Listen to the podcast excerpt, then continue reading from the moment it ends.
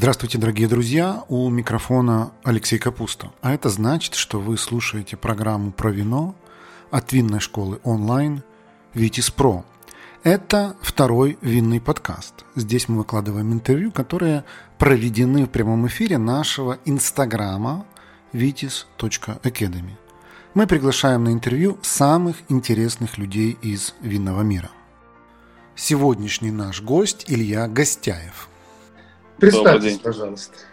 Меня зовут Илья Гостяев, я тот самый гость, Гостяев э, гость. Впервые, впервые такой вообще, как это называется, игра слов. И не случайно, да. в данном случае э, Илья Гостяев, шеф сомелье ресторана «Бабель». Э, ресторан «Бабель» Черноморской, одесской авторской кухни в Москве.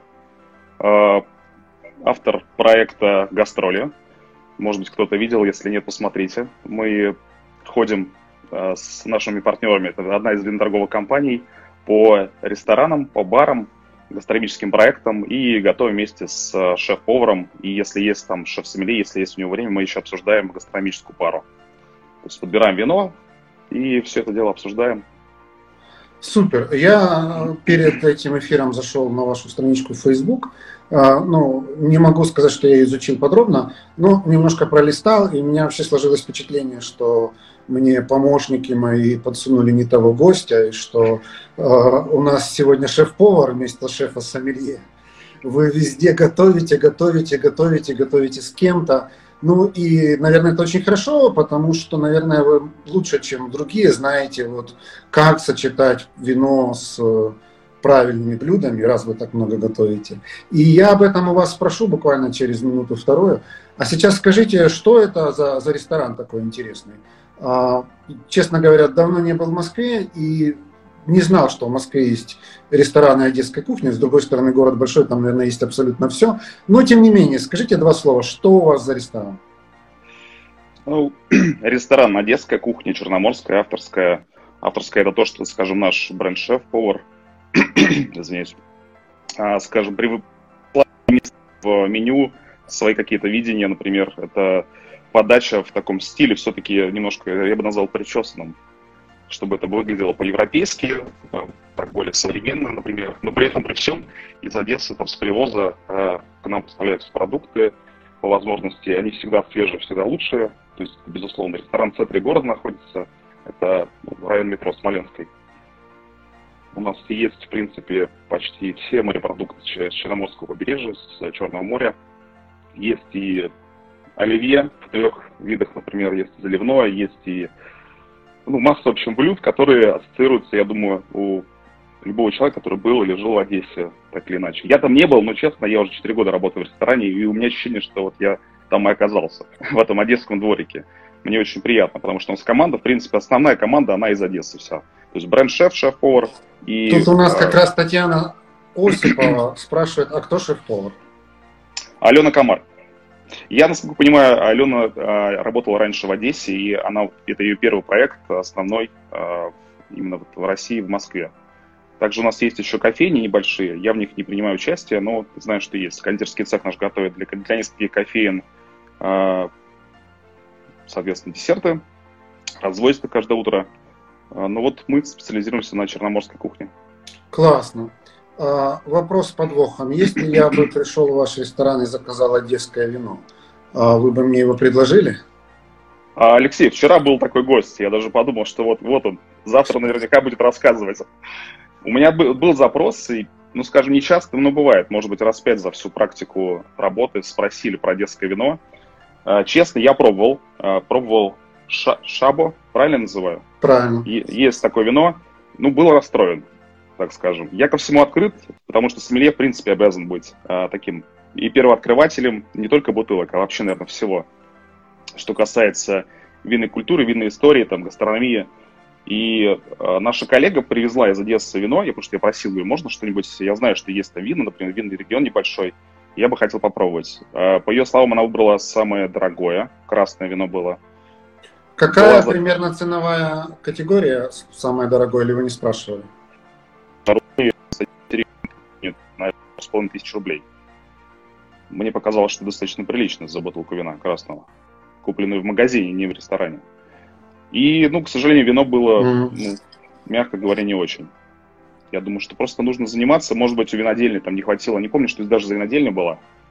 Это было года три назад, наверное. И показалось, вот когда у винодельни, знаете, старые, старые бочки они используют, не обновляют, например, может быть, у них производство тоже устаревшее. Это же тоже все отражается на качестве вина. И в конечном итоге вы это в бутылке найдете. То есть сможете, в принципе, расписать его полностью, что и как, почему так получилось. Да, так это правда. Скажите, Илья, а вот вообще э, украинское вино э, в России или в Москве легально купить возможно или оно не представлено? Не представлено.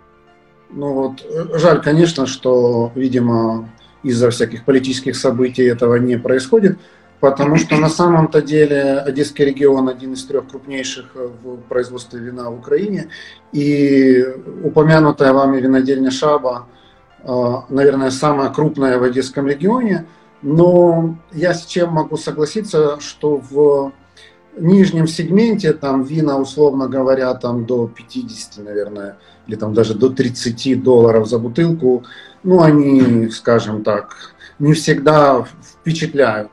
Но у них есть несколько коллекций интересных, там есть Шаба фамильная коллекция, еще парочку других в таком верхнем сегменте, которые вполне себе достойны и даже выигрывали э, совершенно честные международные конкурсы. Но и кроме там Шаба есть такие более бутиковые, чуть поменьше винодельни, а, там те же Виногулиевы, те же Колонист, они все находятся в Одесском регионе. И кто его знает, может быть, когда-то в одесском ресторане в Москве одесское вино будет тоже представлено, и, может быть, люди будут спрашивать, и, может быть, даже это будет и интересно. А какие сейчас вина находятся в вашей винной карте, и сколько вообще у вас позиций? Около 170 наименований, карта небольшая, но, мне кажется, умеренная. По возможностям я собирал, потому что хоть и ресторан трехэтажный, тем не менее мест для хранения, для качественного хранения не так много. Поэтому от этого, в принципе, и концепция кар- карты тоже зависит, точнее, количество наименований в ней. Угу. Карта классическая в большей степени, но вина Черноморского побережья, Сазовского тоже представлены, потому что то есть, без этого никак. Как я уже сказал, ресторан одесской кухни, значит, это Черное море. То есть в любом случае должна быть связь прямая причем. Поэтому, если нет возможности привести хороших э, одесских вин, ну, берите тогда российское вино, потому что все-таки mm-hmm. тоже на, на, наши кулинарные культуры в любом случае пересекаются, так или иначе. Поэтому вино, само собой, это продолжение э, этой культуры тоже должно быть в карте. Поэтому сейчас около, наверное, 20 наименований России у меня. И будет еще mm-hmm. расширяться в любом случае. Я то есть, шаг за шагом изучаю постепенно, потому что качество растет с каждым годом, оно все лучше становится, более понятно становится классификация, то есть усложняют э, правила э, винного производства, и это позволяет, в принципе, мне и там, моим коллегам, например, подбирать уже Россию и больше ее представлять в карте, в карте ресторана. То получается кухня, то есть она такая, да, а, украинская, одесская, там, русская тоже в том числе, да, это все смешано. Mm-hmm. И как-то без, без, э, без нашего вина, ну, как-то странно было бы, мне кажется. Но все равно, пока это получается малая часть. То есть, если представить, что 70, 170 наименований общее количество, да, там этикеток в карте, и из них, э, то есть, меньше 20%, да? Там Скажите, Илья, а могли бы вы нам назвать парочку вот таких самых удачных гастрономических пар из меню вашего ресторана? Например, там какое-нибудь важное такое блюдо плюс Э, российское вино, которое вы рекомендуете, и какое-нибудь важное блюдо, и какое-нибудь иностранное вино, которое там, несмотря на то, что оно иностранное и не черноморское, все равно хорошо сочетается. А, так, две пары, да? Россия э, и что-то иностранное, правильно понимаю? Ну, можно больше, но две как минимум хотим услышать. Ну, хорошо, конечно. Открытие прошлого года мое личное, это Цемлянский черный – это автохтон, это винодельня Ведерников, а, игристое вино, розовое, брют, 17 -го года урожая, очень хорошо сделанное, а, сочное, чистое при этом, не перенасыщенное, с хорошей кислотностью яркой, хорошим переляжем. Переляж – это то, что мы называем, да, это пузырьки углекислого газа. Они правильно встроены в вино, значит, вино хорошо и правильно выдерживали нужное количество mm-hmm. времени. И к нему щучья икра – мы Класс. готовим не просто, не просто щучью икру подаем, как она есть, да, вот малосольная, скажем так, свежая, а перед подачей непосредственно икру замешивают, а, наливая в нее чуть-чуть газированной воды, чуть-чуть а, растительного масла и немножко покрошенного лука. Это все одновременно, чтобы текстура получилась кремовая и очень нежная. Она, то есть, подчеркивает, подчеркивает такой очень тонкий вкус а, чуть-чуть икры, и вот вместе это просто божественно. А это что-то типа закуска, ее на хлеб мажут или как? Да, и подается с чипсами из бородинского хлеба, который у нас в пекарне упекается. То есть Класс. вообще, мне кажется, у нас, я насколько знаю, около, наверное, 200 килограмм чер... ой, щучьей икры э, в год примерно продается. То есть гости даже специально приезжают, то есть, чтобы ее заказать в стол. Она первым делом туда идет, подается. А щу- щука откуда? А, щука, щука, из Астрахани. Шеф, шеф сам ездит э, пару раз в год на э, специальной машинке с э, камерой охлаждения и закупается, то есть оптом. Все это в маленьких баночках, все, все очень правильно. Стараемся всегда все свежее подавать, естественно, то есть без вариантов. Это первая пара. Катерина пишет, что невероятно вкусно, аж слюнки потекли. Но я надеюсь, что наши зрители Очень. плотно позавтракали, потому что сегодня у нас такой разговор намечается вкусный, да. Отлично. Это касаемо российского, а касаемо вот какой-нибудь удачной гастрономической пары именно из меню вашего ресторана, под которую вы рекомендуете что-то иностранное. Универсальный напиток, опять же, я по пузырькам пройдусь. Хотя можно было бы и вино назвать ти- тихое какое-нибудь. Например, пускай будет это бургундский пеннуар от Жозеф Дроен. Лафорет он называется. Очень хорошего качества за такие, скажем, приемлемые деньги, а уровень у него такой достаточно серьезный, что он может потягаться с винами более высокого там, класса, скажем, из Бургундии. Это пеннуар, соответственно, утка, утиная ножка конфи с э, грушей. Мне кажется, классика жанра. Да, классика не- немножко для меня не по-одесски звучит, но хотя кто его знает. Хорошо, тогда э, я бы тогда, наверное, еще одно российское вино назвал. Я думаю, пускай это будет э, Рислинг Семейный резерв от имени Сикора. Это Мгм. слово, это сейчас наименование защищенного по происхождению, у нас это ЗНМП называется, да? Мгм. У них два варианта рислинга. Я взял вот семейный резерв, потому что он дольше выдерживается в дубовых бочках, очень высокого класса вино. И вот одесское блюдо это рапаны. Рапаны жареные с луком и томатами. Да, Томаты да. вообще слож- сложный ком- комп- компонент для любого блюда и для вина, потому что они очень на себя много могут забрать. Вот. Томаты просто обжариваются вместе с рапаном и луком, и получается великолепно. Вот как раз этот рислинг очень хорошо сочетается. Супер, Илья, спасибо. Тут как раз Татьяна нам сразу два вопроса успела написать. Какой ваш средний ресторанный чек и есть ли у вас одесская барабулька в меню? Рестораны, так, чек. Барабулька одесская, но я знаю, что была. Сейчас я так предполагаю, что периодически... Она, по-моему, сезонная, то есть, может Да, быть, сейчас, и- наверное, и нет. Я думаю, что еще периодически закупают, на самом деле, не только из Одессы, могут там из э, там, российской части Черного моря, допустим, покупать, привозить. А, средний чек. Хороший вопрос. Ну, нужно в долларах, да, наверное, я думаю, говорить. Или как лучше? Нужно что? В долларах? В, какой валюте лучше? Как вам удобно? Ну, то есть, я думаю, что если люди так внимательно слушают наш эфир, то они смогут перевести из рублей там в нужную им валюту. Ну, это, мне кажется, 5, где-то 7 тысяч рублей. 5-7 Еще тысяч ты- рублей. Ну, мы в высоком, мы в высоком ценовом сегменте играем, да. Мгм. Наш, наш ресторан, по крайней мере.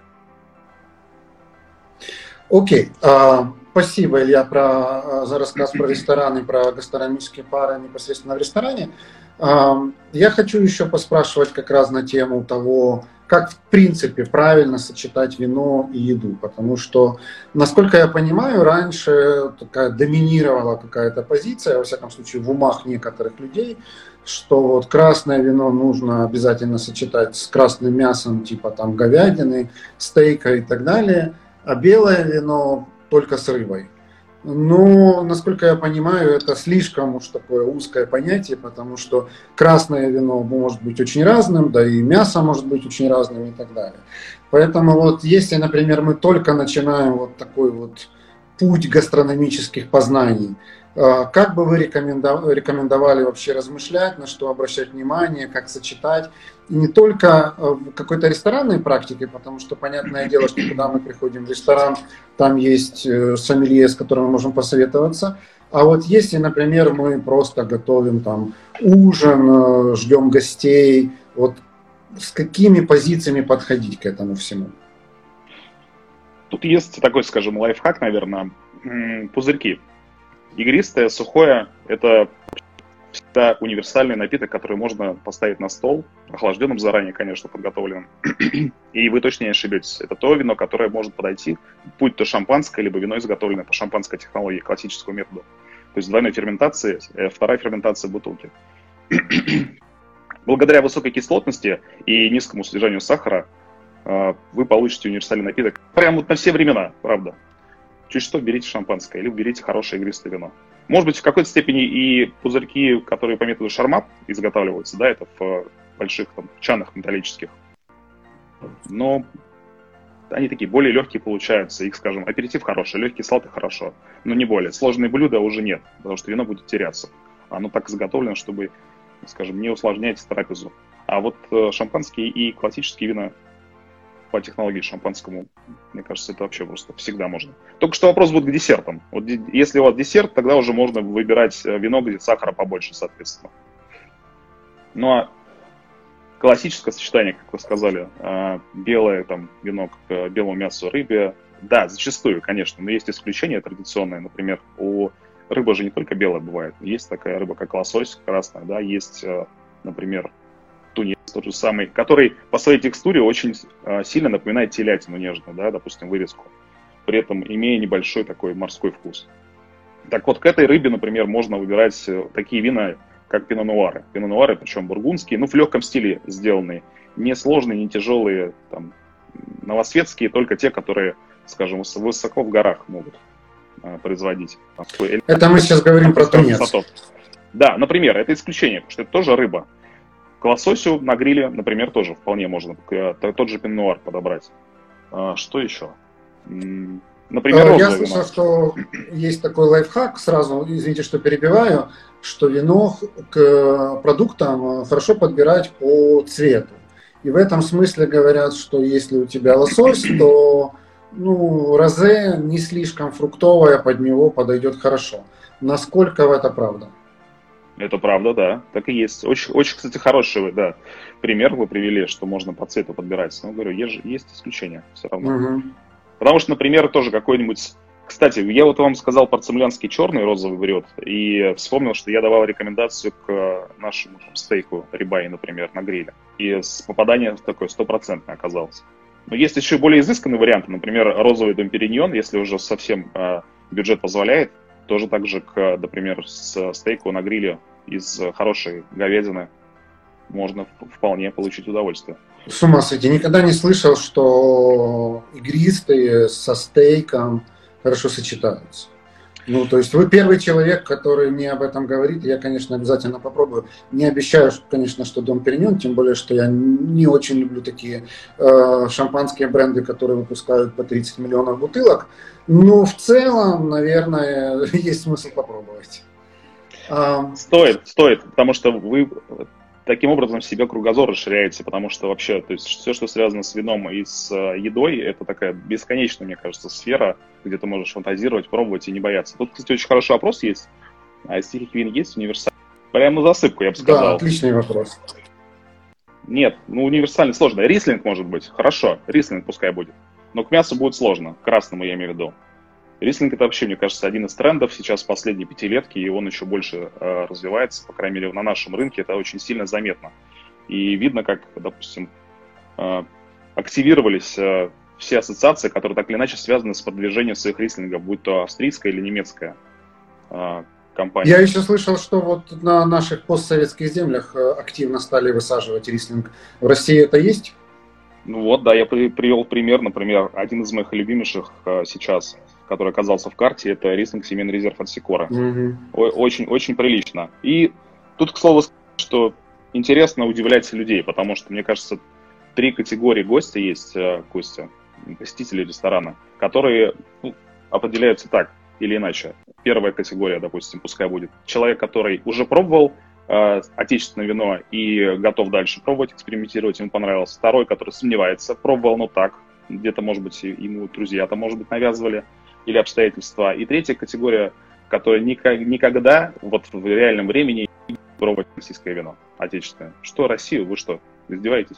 То есть э, э, мне кажется, не то чтобы даже мне кажется, но мне даже кто-то из сомелье говорил в интервью, что иногда сомелье э, важно гостю задать вопрос, насколько он вообще готов к экспериментам.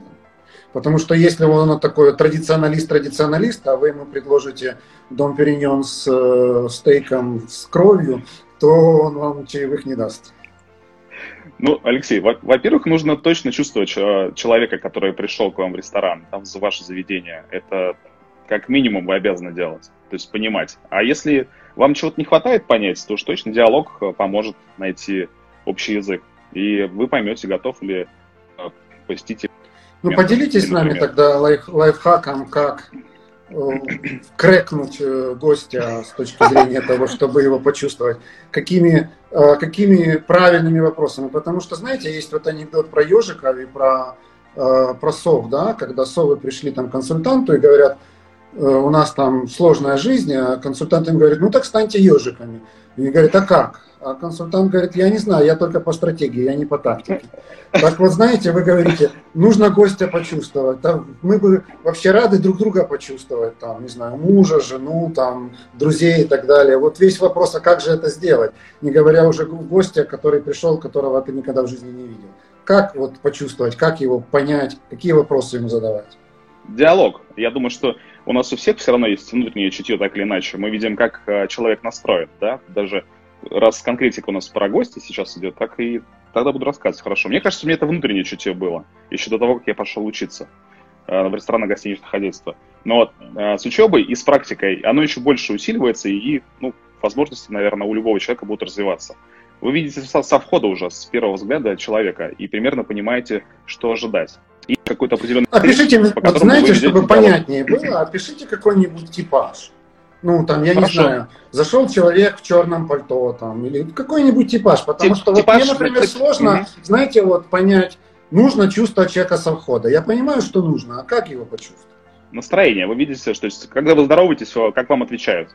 То есть уже по интонации понятно. Чем дальше вы э, начинаете общаться, у вас в любом случае вы должны, кроме того, что поздороваться, пригласить за стол, подать меню, э, спросить, приложить что-то на аперитив, у вас уже на ваши ответы будут, э, на ваши вопросы будут ответы.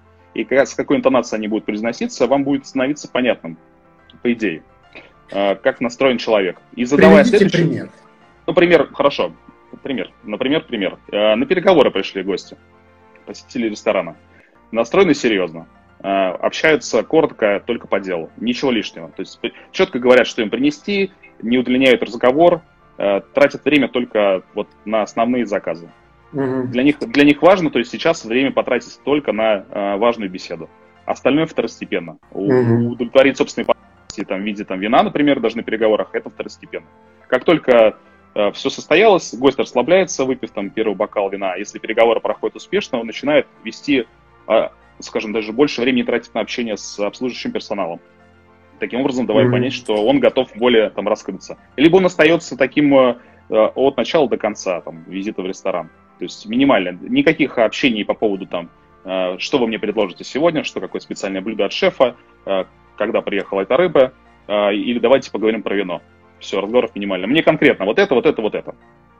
Интересная мысль. Я вот никогда не задумывался, что на, на, э, по тому, какое вино и как заказывает человек э, там, в ресторане, можно сделать вывод, насколько у него в этот момент успешно или неуспешно проходят переговоры.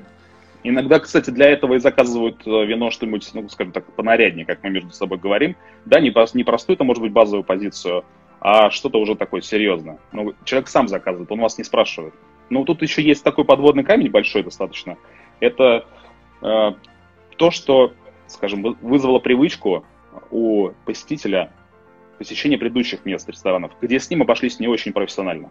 А как именно? Например, когда сомелье был очень навязчив и, скажем, продал вино сильно дороже, чем на, ну, на, на ту сумму, не на которую рассчитывал гость. Mm-hmm. И это очень важно. То есть он злоупотребил этим. Хорошо, счет он поднял, выручку чуть поднял, а гостя как вариант потерял, например. И более того, гость после этого что делает? У нас вырабатывается привычка, что значит у нас этот человек, вот сомелье он тот, нахлобучивает. Значит, не все такие. И что значит все таких коллег жулики. достаточно. Да. Например, да, и потом переубедить. И что делать достаточно... с этим? Приходит человек, у которого вот была такая трагедия в жизни, и он думает, что все сомелье жулики. Что, что с ним делать? Как, как его разубедить? А, расположить к себе. Значит, не навязывать и давать ему возможность выговориться. Потому что мне напрямую даже говорили, что да, там, вы там жулики, я знаю вас, вам даю возможность, вы тут нахлобучите. Я всегда с, с, молча, хорошо. То есть э, ваше... Я за любой заказ буду рад. Бокал вина я тоже буду рад, потому что человек, значит, приобщается к этому, да. И мне важно, чтобы это было качественно. Качественный сервис, качественный напиток, это все здорово. Не буду настаивать, что нет, это не берите, давайте вот это, вам это больше подойдет. Нет, нет, пускай. Он даже пускай и скажет, что там я там жулик, как и все там мои коллеги. Но когда он поймет, что первый раз придет, и я сделаю все, что он попросил четко, второй раз придет, так же будет. Третий раз он мне даст шанс, он поймет, что я не злоупотребляю, не пытаюсь ему что-то навязать, а просто его слушаю и делаю, что он просит. И даст возможность уже мне помочь ему с выбором. Вот это, я считаю, очень здорово. А не да.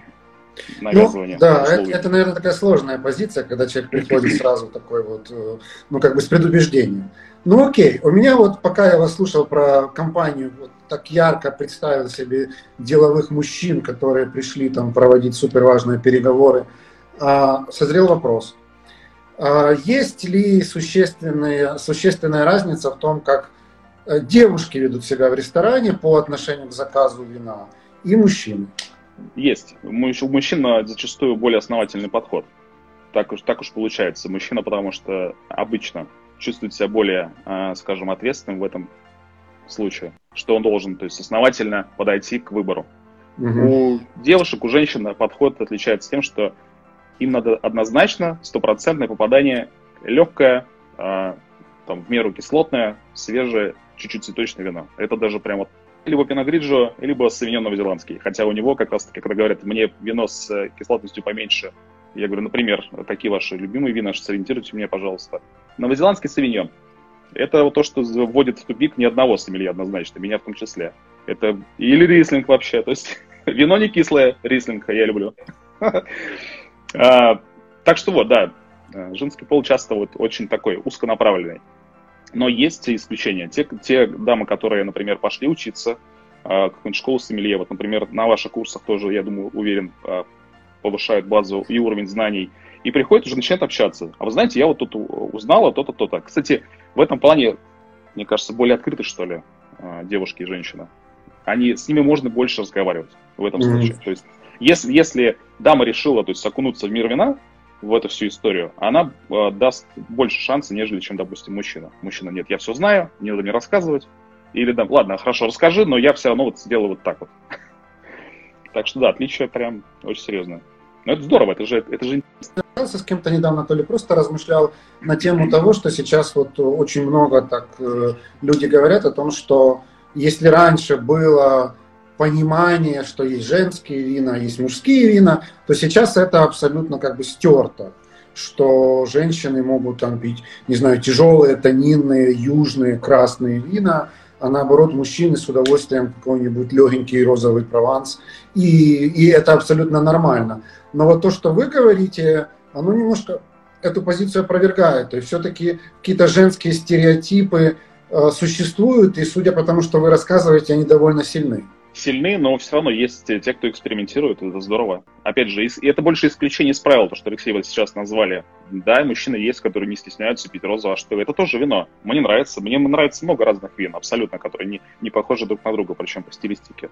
Это здорово. Но не все себе готовы в этом признаться. Мы же достаточно такие традиционалисты, что ли? Я про мужской пол конкретно говорю. Mm-hmm. Что очень... А мужчина с возрастом, чем, чем старше, тем больше привязывается к определенным, а, там, даже брендам практически и меньше становится открытым. То есть все больше там укореняется у него понятие о том, что он уже все знает, и не надо ему ничего рассказывать, и что нового ничего он пробовать не хочет, что есть вот определенный там а, пул вин из Бордо, Бургундии а, и шампанское еще может быть на празднике, и остального не существует для него в мире. И там вообще можно не разговаривать даже на эту тему.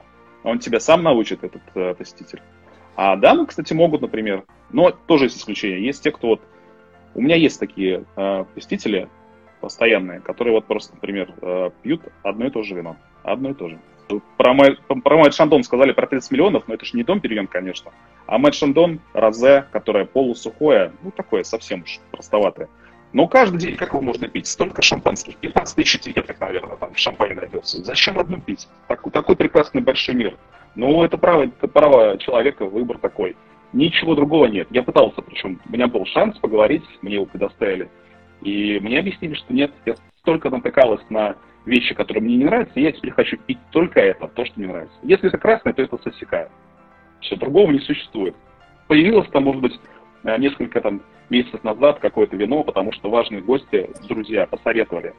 Это, кстати, то, что тоже работает в мире вина. Как мне кажется, любая рекомендация от важного тебе человека. И появилось новое вино, например, у этого посетителя. Все, ну хорошо, там 3-4 позиции. Да, согласен с вами, Илья. Мне кажется, что все время пить одно и то же вино, это какое-то, знаете, грех против Вселенной. Потому что Вселенная это тебе столько, столько предлагает, а ты отказываешься. Это, это, это ну, и ты себя обделяешь, и вообще миру не даешь шанса.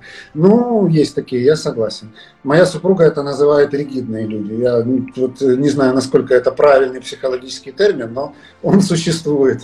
Скажите, Илья, вот э, если, вы, если бы вы, например, принимали на работу сомелья, я так понимаю, что это тоже часть вашей работы, там какие-то собеседования и так далее, и вы видели бы, что у этого претендента на сомелье э, по-разному ну, как бы развиты две вот этих вот сферы. Первая сфера, вот то, что я бы назвал софт, да, вот то, что касается чувствовать клиента, уметь с ним разговаривать и так далее, а, уметь найти общий язык, уметь расположить, расслабить и так далее, вызвать доверие.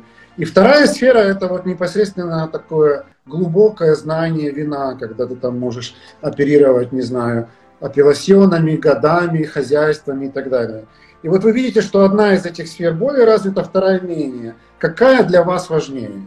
Потому что я так предполагаю, что идеальных людей, у которых э, обе там где-то на, на высоте, высоте, может быть и нету, всегда есть что-то больше, что-то меньше. Какая важнее для сомелье, которого вы бы приглашали и брали бы на работу? Ух, что-то Илья у нас исчез на интересном для меня вопросе. А, пока Илья будет подключаться, я надеюсь, что он сейчас подключится, я спрошу вас, дорогие мои, как вы думаете, какая для сомелье более важная сфера? Умение располагать к себе и вызывать доверие или знание вина вот буквально как энциклопедия? Илья, вы услышали мой вопрос последний? Отчасти, да, о том, что если а, правильно я все услышал, у человека, допустим, две, две его составляющие неравномерно развиты, да? Это... Да, вот одна это когда он там умеет чувствовать, располагать себе, вызывать доверие, общаться с людьми. А вторая, вот то, что я называю hard skills, это вот знание вина, когда ты там э, наизусть там знаешь все апелласьоны, года, хозяйства и так далее. Если вот эти две сферы развиты ну, по что-то больше, что-то меньше, какой вы отдаете предпочтение или вам кажется более важное для того, чтобы быть хорошим сомелье? Развиваться равномерно во всех направлениях. Иначе эта история не будет работать, потому что, ну, понятно, что, может быть, не всегда это возможно для человека, но нужно к этому стремиться, к балансу, чтобы вы обе стороны себя развивали. Но в моем случае это, э, помимо того, что я сам стараюсь это делать, постоянно обучаюсь, также я отношусь к своим помощникам. Уже, получается, в ресторане сейчас это, наверное, четвертый или пятый, может быть, человек, да, и все до этого выпускались достаточно успешно. И в любом случае я обязан, то есть э, все объяснить, что только возможно. Все, что касается психологии, а, понимания людей, умения общаться и э, там, фундаментальных знаний о, вине, естественно. Так нельзя, чтобы ты что-то одно развивал, это неправильно. Потому что никому будет неинтересно общаться там с академиком, если он ну, все знает, допустим, там, про молекулярный какой-нибудь анализ, а ничего про жизнь. Иногда нужно и про жизнь поговорить, если тебя спрашивает посетитель. Бывает и не нужно, если не спрашивают. Ты должен уметь лавировать. Это, это важно. Поэтому учи, учи вино, учи апелласьоны, учи года, какие хорошие, какие не очень. Но и учи, как общаться с, правильно с посетителем. Есть такое мнение, э, я очень много слышал от консультантов, от бизнес-консультантов, что вот есть определенный талант общения с людьми и что этот талант врожденный. То есть, если тебе там, не знаю, Вселенная или Господь Бог этого не дал, то этого научиться невозможно. С другой стороны, вот то, что касается вина, ну, по большому-то счету, ну, любой человек может это выучить при желании, правда? Как вы относитесь вот, вот к первой части этого утверждения, что если тебе Бог не дал общительности, понимания, эмпатии, то выучить это невозможно? Ну, тогда надо на другое, значит, э, усилия отправлять. Не можешь э, выучить английский, выучи испанский, например. Знаете, как есть такая шутка, но она не шутка жизненная, что если, допустим, там в, США, ну, возьмем, например, США, да, где очень развито там образование, э, школьник, там, ребенок не, может, не осиливает там пару предметов, например, из, из всех, будь то, например, там физика, математика, то ему просто делают упор на остальные предметы, которые у него хорошо получаются, хорошо даются. А что, что происходит у нас? а у нас нанимают репетиторов. Не получается, не идет тебе, не, может быть, даже не подходит. Нет, значит, э, тебе нужна дополнительная задача. Как-то так. Ну да, то есть в этом смысле, наверное, очень важно сначала понять свои таланты, а уже потом как бы на основе этих талантов какую-то проф, профориентацию делать. Может Хорошо. быть, это не твое, да. Я тоже думаю, что если не твое, значит, сделай упор. В конце концов, даже в мире вина не обязательно же идти тогда в ресторан. Ты можешь идти преподавать, если у тебя хорошая, допустим, да, тебе дается э, вся эта зубриловка, тебе хорошо она в голове укладывается, но ты можешь тогда не в зале работать, а преподавателем. Это, кстати, очень э, бывает, казалось бы, и там, и там публика у тебя есть, но это большая разница, работать в зале там или читать лекцию. Ну, не знаю, я бы, может быть, здесь с вами немножко поспорил, потому что э, работа с аудиторией, держать публику, внимание, отвечать на вопросы, это тоже ну, очень такая штука, когда нужно уметь чувствовать и работать с людьми.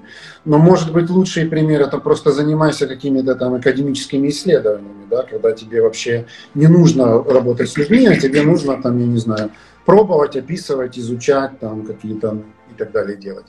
Окей, а можем ли мы еще немножко вернуться, Илья, буквально у нас уже время постепенно истекает, к гастрономии. Э, не знаю, как правильно, гастрономия, гастрономия. И скажите еще, может быть, вот если мы э, немножко обсудили тунец, мы обсудили лосось, было бы, ну, где-то упомянули про стейки, а, что у нас еще осталось? У нас еще осталось белое мясо, а, там, не знаю, птица, кролик, что-то в этом роде. У нас еще осталась там белая рыба, ну и, конечно же, десерты. Могли бы ли вы сказать, вот что вот под эти штуки нам смысл есть подбирать и на что смотреть? Вы, Алексей, как-то тогда сказали, что хорошая идея выбирать э, вино, там, наверное, цвет вина и цвет еды, да? И еще, кроме этого, плотность вина. Угу. Тоже, тоже подходит. Что это значит? Я часто рассказываю, что под плотностью мы подразумеваем ощущение объема.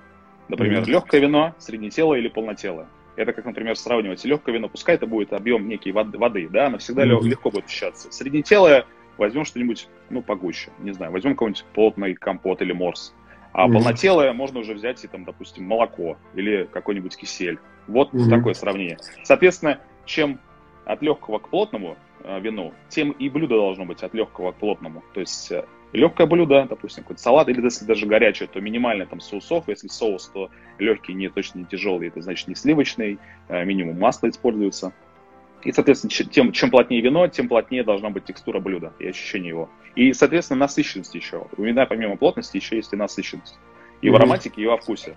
То же самое. Потому что если вы возьмете легкое блюдо и при этом насыщенное вино, а плюс еще, допустим, плотное, вы просто это блюдо закроете закроете полно, полнотой и насыщенностью вина.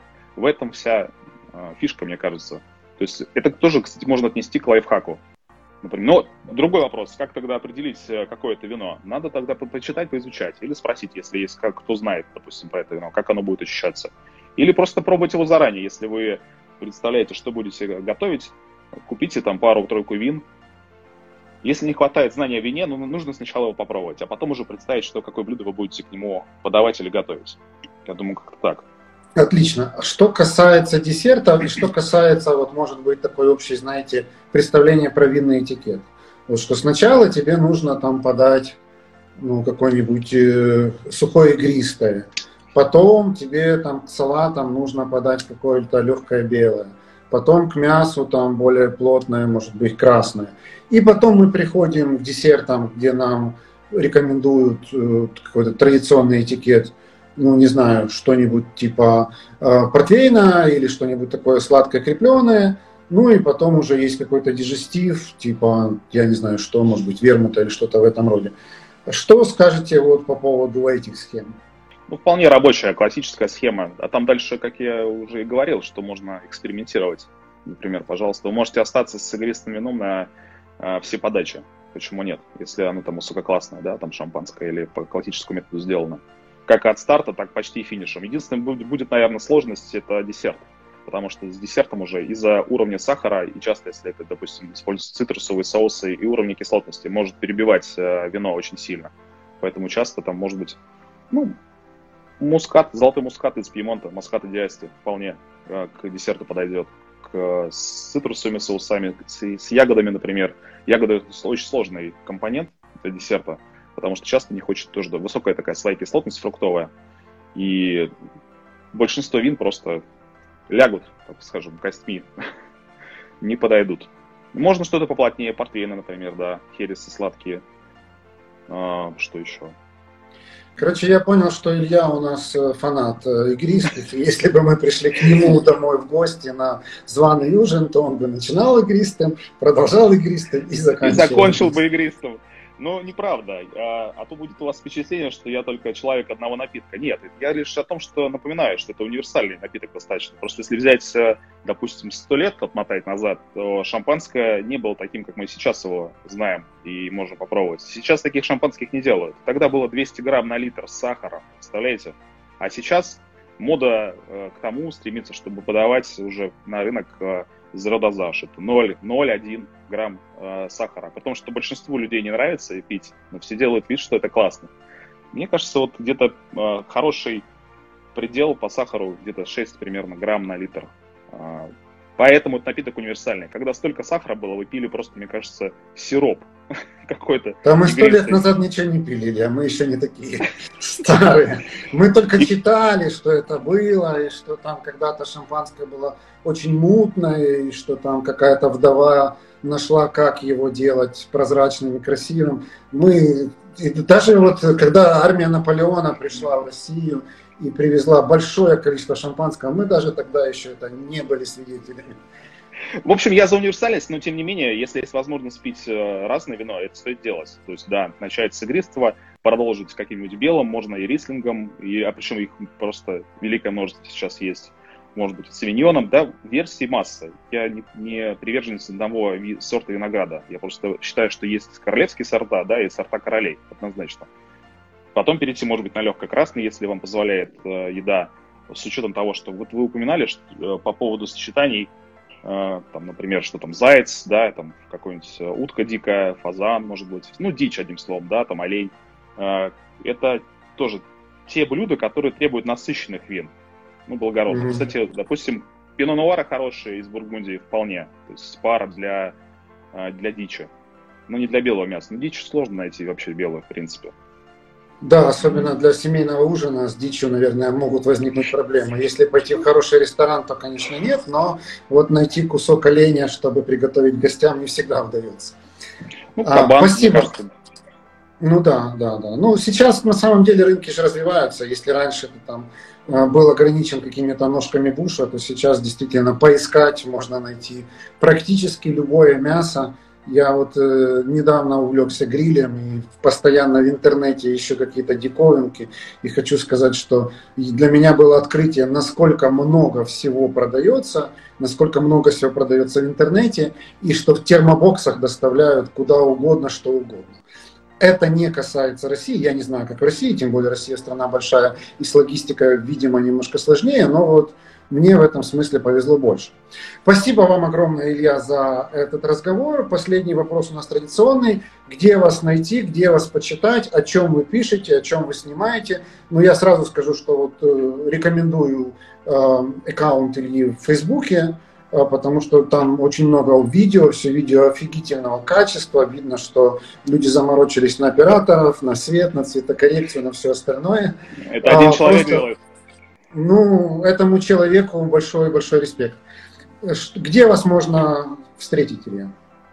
Ну, я на самом деле, мне кажется, и там, и там присутствую, но больше Инстаграм развиваю свой. Еще немножко YouTube канал Гастроли.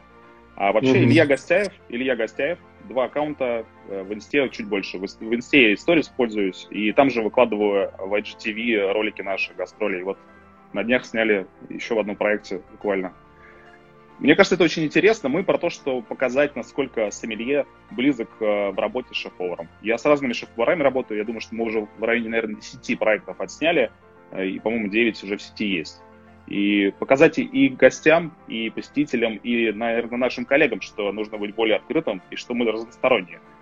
Потому что поварская тема – это, наверное, мое второе кредо. Я думаю, что я уйду когда-нибудь все-таки из зала. Ну, я буду выходить, но я хочу за кухонный стол. Вот так. Вот я про это. Я про вино, про еду и про, естественно, удовольствие, и про хороший сервис. И так, чтобы это делать с удовольствием только. Потому что мы делаем то, что мы любим, это важно, потому что это ощущает наши посетители. Делиться спасибо частичкой, частичкой себя.